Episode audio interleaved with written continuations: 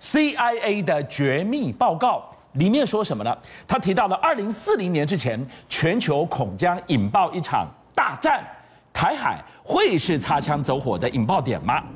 当歼十一步步进逼东沙附近，有恃无恐，加上重装空降演习连发，我们接着要问台美要如何同盟武装东沙，让它变成共军啃不下去那根硬骨头？好，我们看到这一个礼拜啊，当然啊，大陆跟俄罗斯的军舰在日本绕岛一周，绕得很开心。绕完之后呢，当然美国其实也马上啊，在那个宣布，它其实呢，卡尔文森号航空母舰打击群呢，然后跟谁呢？日本的直升机护卫舰加贺号卡塔，在哪里？在南海进行联合演练。而且呢，他在联合演练的时候，其实呢，也就上演了美国海军舰载机联队的日常啊。什么叫日常？也就是如果今天美国海军舰载机联队一旦哦开工的话啊，就是开始做工的话，它是从早上一直飞飞到晚上。所以你可以看到，在晚上的时候，卡尔文斯号其实还是有非常密集的这个夜间起降哦。我们过去啊，在波斯湾的时候，那会儿我看过，当他们啊出哈就是波湾海上巡弋任务的时候，从波斯湾飞到那个呃伊拉克境内，然后再回来，大概七个小时。是七个小时，最后一批飞机那个俊相，你知道几点回到航空母舰降落？几点？凌晨一点。哇！一开始看这么热血的画面，就闻到了一股味道。几天前，你中二是不是率了十一艘军舰大小去绕我一圈？对，我今天就跟美国联手，在你的后门的南海，在这个地方，我秀 muscle 给你看。而且，我第一个科目就选一个中国航母。恐怕都还做不到位的夜间起降，直接这地方戳到你死穴。而且哈，美国哈，他其实这一次参演这个卡尔文森号航空母舰，大概可以说是未来十年之内啊，美国海军航空母舰舰载机联队的一个蓝本。为什么？因为它是第一艘配备 F 三十五战战机的一个那个舰载机联队，就它那边是第二舰载机联队嘛。它上面你看已经有一个中队的 F 三十五 C 了。未来美国海军啊会逐舰载机联队。开始一个一个一个的接收 F 三十五 C 的这个战机，那 F 三十五战机啊，它其实作战半径有一千一百公里哦，而且呢，它呃它本身我们过过过去就跟大家讲过，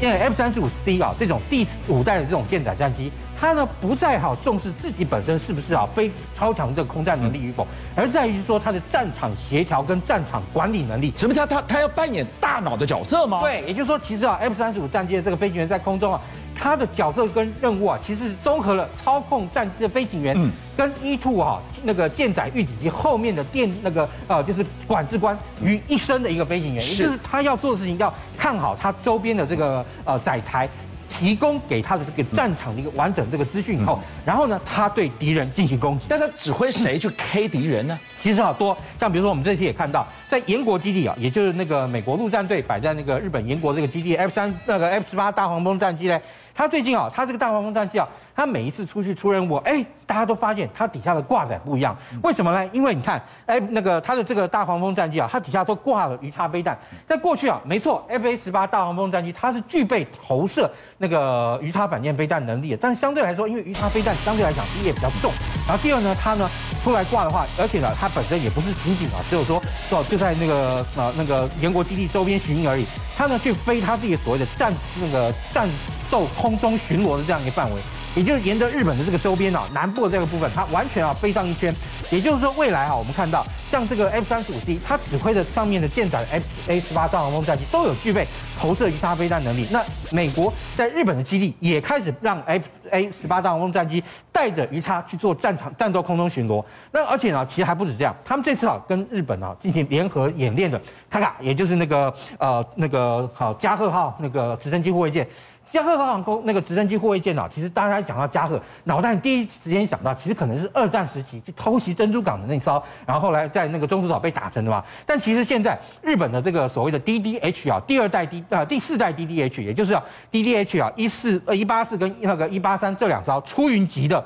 直升机护卫舰，它其实这两艘船由于它本身造作船啊非常长，有两百五十公尺左左右，所以它的前一艘，也就是它的姐姐啊那个出云号。已经呢完成了飞行甲板的改装作业，而且呢现在正在干嘛呢？正在日本啊周边海域啊跟美国海军的这个延国基地的 F 三十五 B 战机呢进行啊舰上中那个进驻跟综合这样的演练。也就是说，今天啊航空母舰那个日本的这个直升机护卫舰好出云号改好这个直升那个飞行甲板，让这个 F 三十五 B 战机呢能够是不是能够在这个啊出云号上起降，就在进行啊这个样的验证作业，而且已经验证差不多了。未来未来，等到这一次啊，加贺号完成这个部署任务，回到日本以后呢，就在今年年底，加贺号也要进去做这个加改装工程，而且呢，改装完成以后，第一，加贺号它可以搭载二十余架直升机，改装前它就可以搭二十架直升机了，而且第二，由于它本身啊是一个直升机护卫舰，所以它其实啊也有车辆滚装那个那个轮的这样一个能力，但是呢。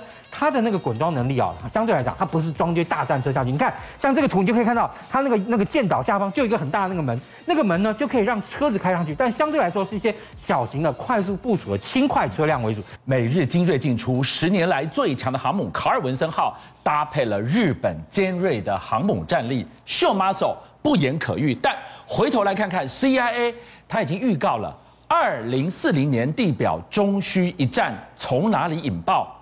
会是在台海吗？呃，台海目前来说啊，这个温度的确越来越高升了，而且其实啊，近来我们发现大陆的这个飞行的这个战机啊，在台湾西南空域出现，然后以及作业的这种一大堆的这种形式啊，来讲跟过去来讲很不一样。为什么呢？第一，大量大陆战机啊，现在大量出现在西南空域。当然，这个地方本身是一个公海，它真的要飞，我们真的没办法怎么样。但是，只要双方不要那个发生那个冲突，但是它所展示的这个战术态势，其第一已经很清醒、清醒了、清楚的，就是你看到那一系列重叠的这个轨迹，你发现它其实已经把台湾跟东沙完全一刀两一一刀切两半。而且第二，这两天啊，它的这个飞机除了前几天有这个战斗直升机搭配运输直升机之外，你看这两天它连歼十一也继续跑来。歼十一你看，而且它歼十一啊，飞行方向非常非常靠近我们的东沙。嗯哼。因为为什么呢？因为歼十一这个战机啊，你可以看到，他们这一段时间你可以看到啊，十月一号、十月四号、十七号、二十一号等等啊，呃，有一些啊，空六、空警啊，还有空警五百、空那个歼十六战机。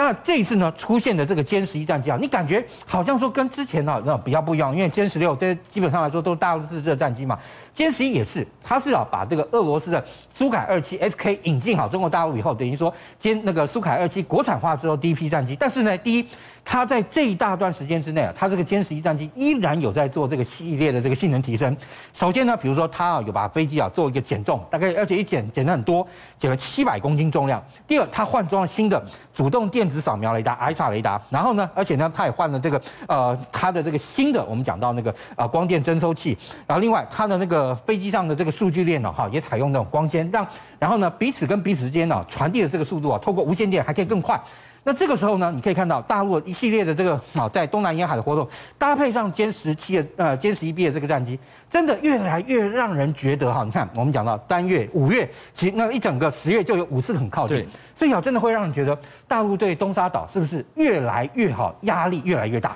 今天晚上呢，夏伟给我们带来一段关于歼二十的独家曝光画面，我们好好来看看歼二十，这不是第一次，但这一段画面。我们得仔细看，它是第一次出现在世人面前呐、啊。对，因为你看，以现在来讲，世界上所有服役的五代机啊，美国的 F 三十五，美国的 F 二十二，然后中国大陆的这个歼二零，再加上俄罗斯的这个 T 五十精英战斗机，只有只有我们现在在画面看到大陆的这个歼二零，居然有双座机的这样一个出现。你说，其实以现在来讲，这个单座机的飞行员去换装这样那个第五代战机有没有问题？其实没有问题。但是呢，它后面增加这个位置，其实并不是为所谓的战斗教练而呃增加的，也就不。是是为了你，它不是训练用的。基本上来说不是做，当然你也可以做训练，这要看它的这个内装的这个配备啊。如果它有内装配备，的确，它呃，如果是双座机作为那个训练战机的话，可以让它的这个换装速度变更快哦。也就是说，更多的飞行员能更快的上手歼二零。但如果是哈作为什么来做成这个战斗打击机的话，你看，因为目前来讲，你看美国现在 F 十五 E 战斗打击机啊，跟 F 未来 F 十五 EX 它都是双座机，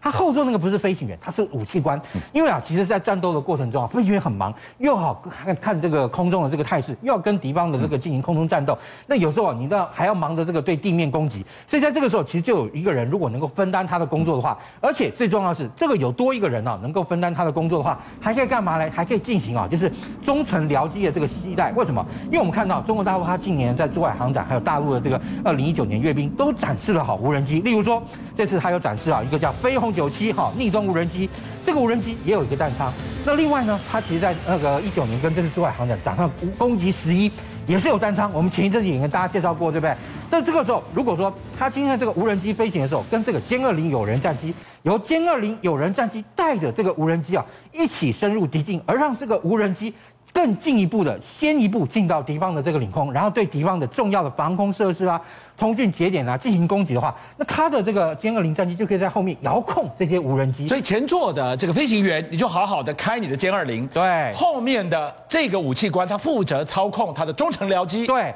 而且你看，像这个那个飞鸿九机啊，它作战半径也很大哦，一千内置弹仓，而且它有光电的这个瞄准系统，其实也就是它本身还有这个光电瞄准系统。然后那个最重要的是它三百六十度全覆盖光学对电子侦察，也就是说它本身可以对它这个周边有很好的这个战场感知的状态，跟过去的这个我们对。无人机的诟病，相对来说啊，它可能只能专注于某一个方向的这样一个观察呢，是有一个很大的一个差异性的。邀请您一起加入虎七报新闻会员，跟俊相一起挖真相。